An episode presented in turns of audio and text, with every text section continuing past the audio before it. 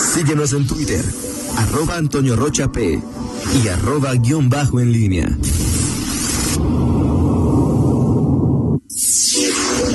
En línea con la entrevista. Regresamos 8 de la mañana con 8 minutos. Hoy se encuentra con nosotros el recién nombrado presidente de Coparmex, León Héctor Rodríguez Velázquez. Héctor, como siempre, un gusto saludarte y platicar contigo. Muy buenos días. Toño, buenos días. Rita, Miguel, buenos días y a todo tu auditorio, muy buenos días. Gracias por la invitación. Varios temas que platicar. Recientemente nos eh, enterábamos del acuerdo que tuvo el gobierno federal con los eh, líderes empresariales en el tema de la llamada subcontratación, el outsourcing. ¿En qué quedó? ¿Es un buen acuerdo? A, a quienes trabajan hoy bajo esta modalidad les va a afectar. ¿Cómo quedó este tema y si a las empresas leonesas y a los trabajadores leoneses les podría afectar, Héctor? Mira, el outsourcing es todo un tema. Recordaremos que en principio el gobierno federal lo que quería era pues cortarlo todo al 100%. Entonces, después de ciertos trabajos, como tú bien lo mencionas, mesas de trabajo, negociaciones, se llegó a un punto intermedio. Hay que partir también que el gobierno federal, una modalidad importante que tienen ellos de contrataciones es el outsourcing. Pues a lo mejor algo tuvo que ver eso, ¿no? Pero bueno, hoy el, lo, hasta donde se tiene eh, entendido lo que se ha llegado a esas mesas es un punto intermedio donde no, no se, se puede seguir haciendo un outsourcing con ciertos candados o ciertos limitantes, por supuesto siempre en favor de los trabajadores y de las empresas, que es lo que Coparmex siempre ha estado buscando.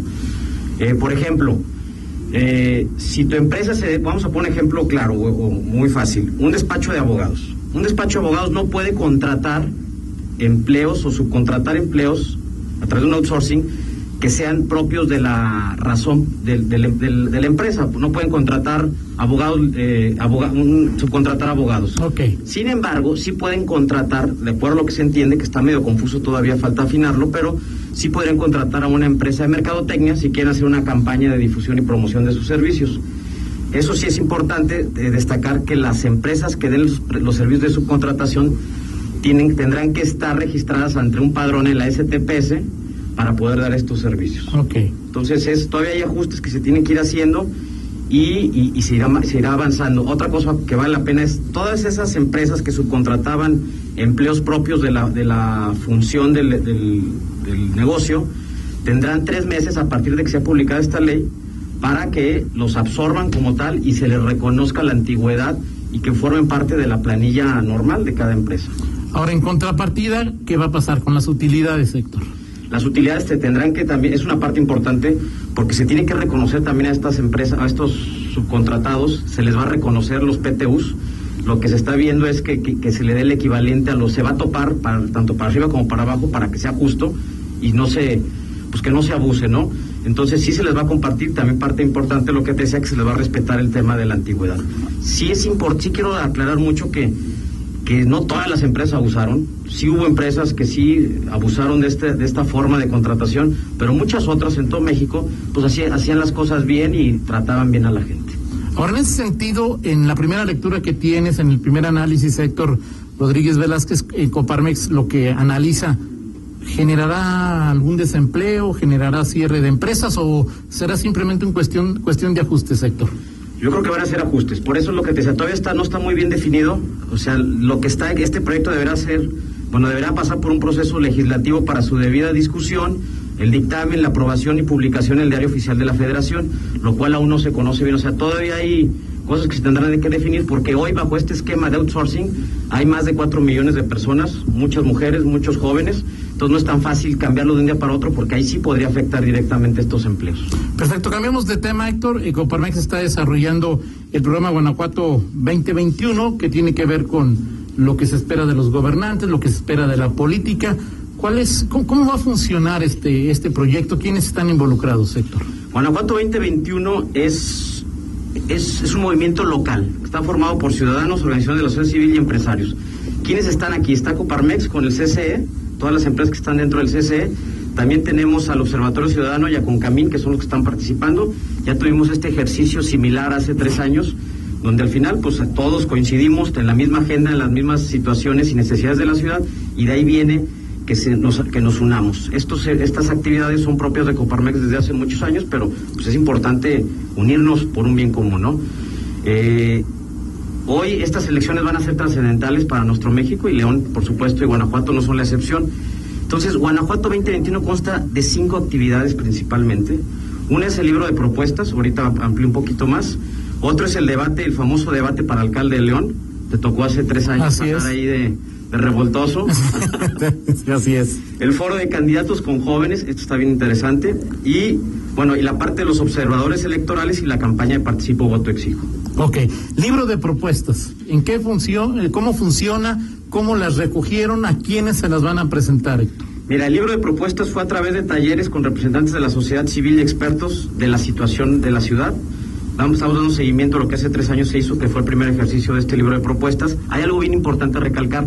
Es la primera vez que participan jóvenes en este ejercicio. Y vieras qué interesados traen las pilas súper bien puestas, muy participativos. O sea, eso es algo que nos da mucho gusto que estemos jóvenes metidos. Entonces, este libro lo que recoge son las inquietudes de los ciudadanos respecto a las necesidades que se viven día a día. Hay siete líneas estratégicas. Sobre estas siete estarán las más de 40 propuestas este, organizadas. Desarrollo económico y oportunidades de empleo. Dos, salud que se atiende y se previene. El tercero, educación. Cuarto, medio ambiente. Cinco, atención a la desigualdad y la pobreza. Seis, cumplimiento de la ley. Y siete, seguridad para todas y todos. Este libro de propuestas será un evento que va a ser eh, pues ya la próxima semana, el 27 de abril, en Poliforum.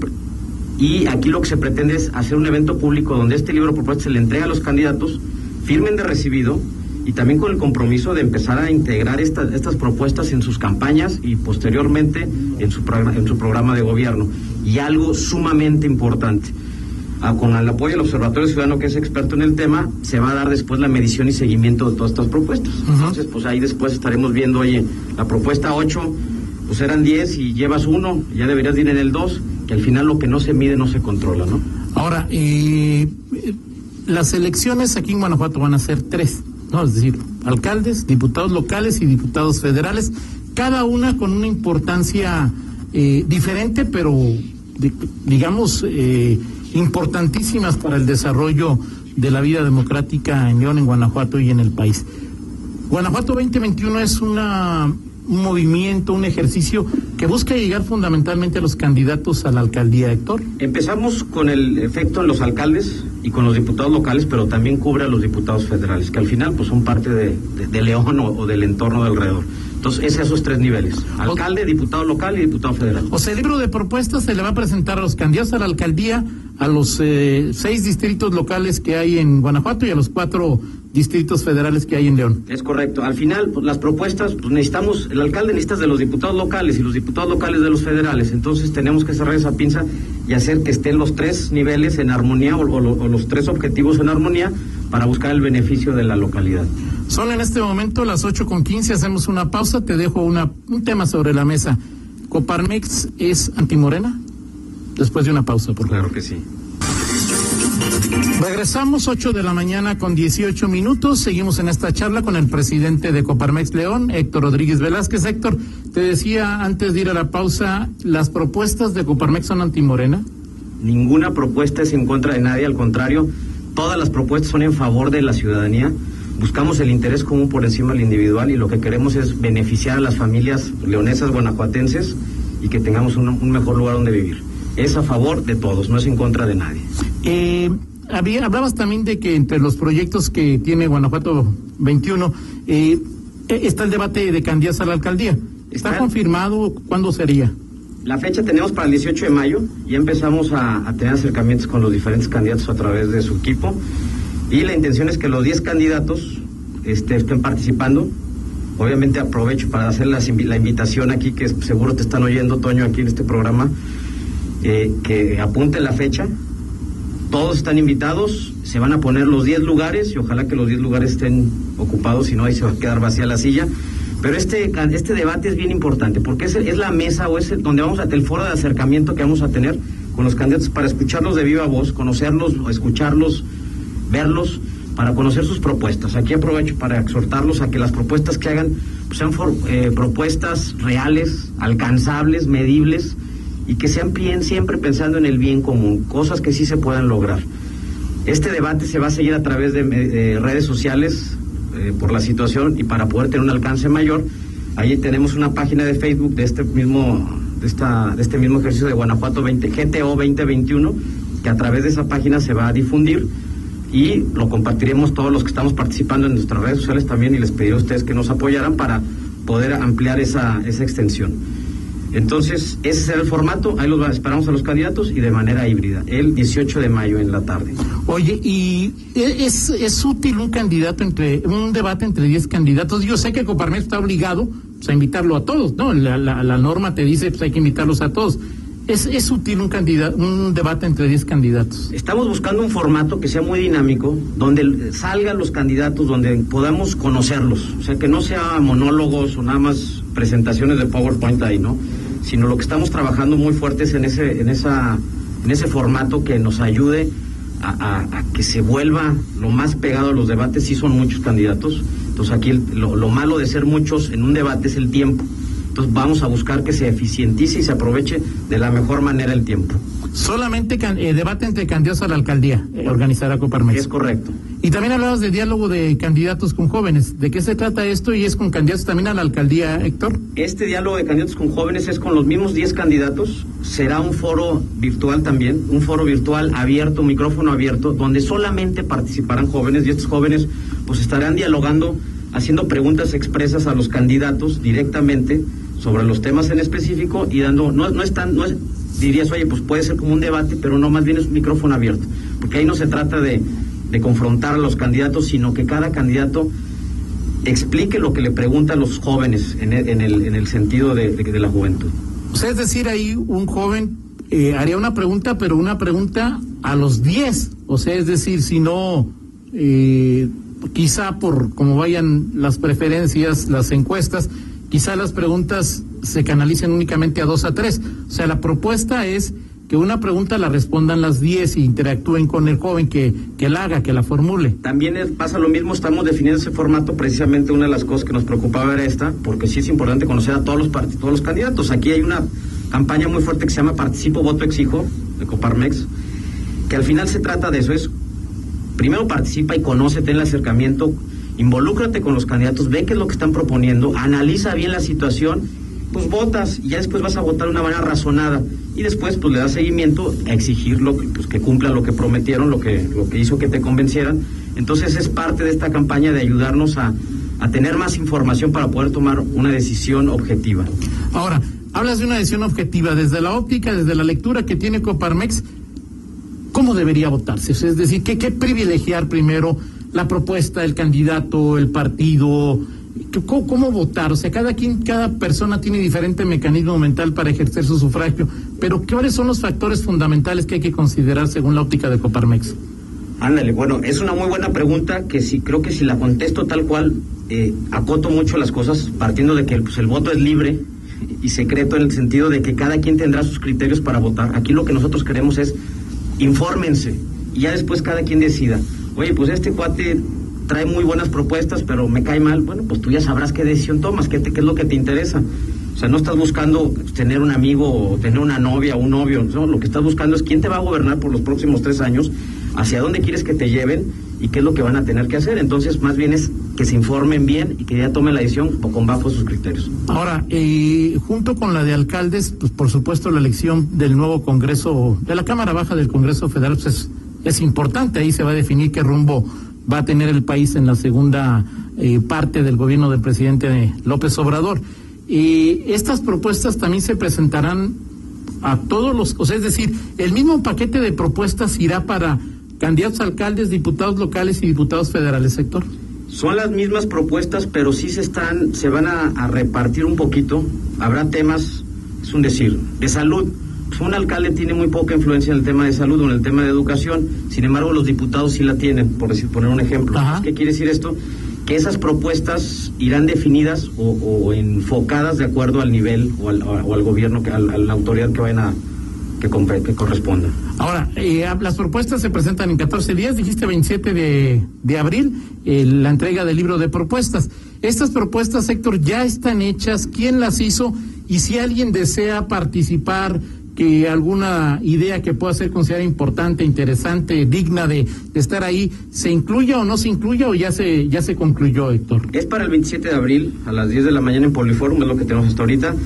Participaron todos, participaron ciudadanía, lo que te decía que los jóvenes participaron por primera vez, se involucraron, participaron expertos en los temas ahorita estamos en la revisión, estábamos a marchas forzadas, tuvimos un periodo grande de, para recaptar, para capturar esas propuestas y poder escuchar a los que más se pudieran y de esas generarlas. Ahorita vamos más o menos, son como 45 propuestas las que estarán en este libro. Ok, este libro se le entrega a los candidatos ¿Existe un mecanismo en el que se comprometen a aceptar o cuál será? ¿Se les entrega lo que sigue? ¿Qué es lo que ustedes le piden a los candidatos, Héctor? El libro de propuestas, como te comentaba, se hace un evento público, se, le entrega a los candidatos, nos firmarán de recibido y los exhortaremos a que, a que se comprometan con estas propuestas, que se vayan, que las revisen y que las vayan involucrando en sus campañas y en sus posteriormente en su programa de gobierno y después en conjunto con el Observatorio Ciudadano definiremos esos indicadores de seguimiento para poderlos medir con base a las propuestas que se presentaron.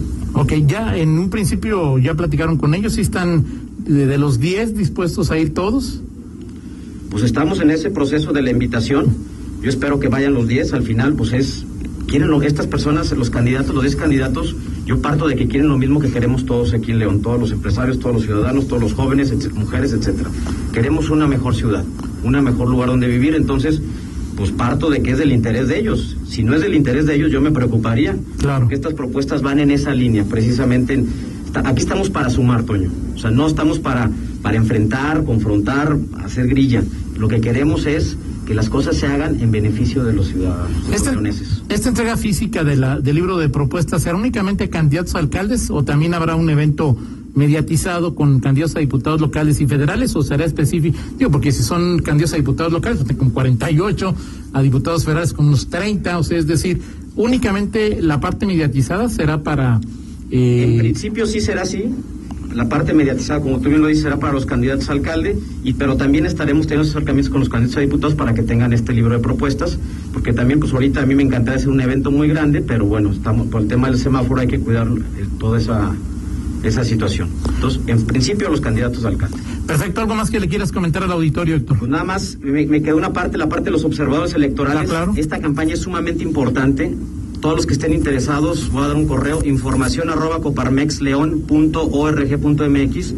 Y esta participación ciudadana lo que buscamos es que haya más ciudadanos que se involucren para observar las, las elecciones.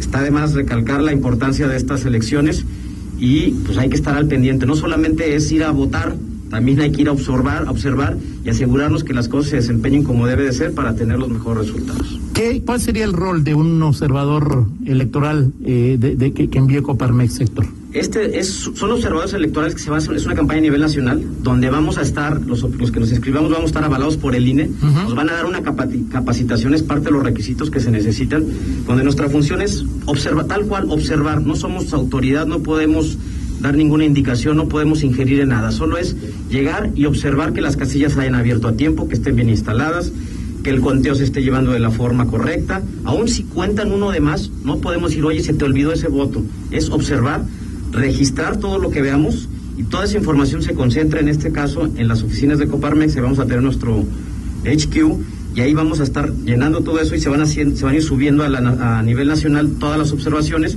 para ir sacando luego los diferentes comunicados desde la nacional. Ok, eh, ahora en ese, ¿qué requisitos habría que cumplir para ser observador? Hay que tener, hay que ser mayor de edad, hay que tener INE eh, y tomar el curso de, del INE. la, bueno, hay que tener la credencial del INE y tomar el curso del INE para que te den, le den la acreditación. Aquí la ventaja ahora es que va a ser en línea. Antes era presencial, luego era más pesado, pero al ser en línea, pues ya desde la comodidad de tu casa te lo puedes tomar. Y teniendo, ya cumpliendo todos los requisitos, pues ya puedes ir a, ya te dan tu acreditación, tu, una, oficial y, claro. y puedes entrar hasta la cocina el día de las elecciones, obviamente solo viendo. Así es, y respetar los protocolos sanitarios ah, que deberán cumplir. Sí, eso sí, sin duda. Perfecto. Gel, etcétera. Perfecto, doctor. Muchas gracias. Ya que esté listo el libro de propuestas, que los hayas entregado, que hayas recogido las impresiones de los 10 candidatos, eh, que esperamos vayan todos, pues platicamos, ¿no? A ver cómo, cómo se comportaron los candidatos. Con gusto, Toño. Con gusto, mucho gusto y muchas gracias. Y aquí estaremos el día que ustedes lo, nos lo pidan. Y si, si hay necesidad de pedírselos, aquí estaremos también. muchas gracias. Gracias, Héctor Rodríguez Velázquez, eh, presidente de Coparmex, 8 con 30. Una pausa y regresamos. Contáctanos en línea promomedios.com.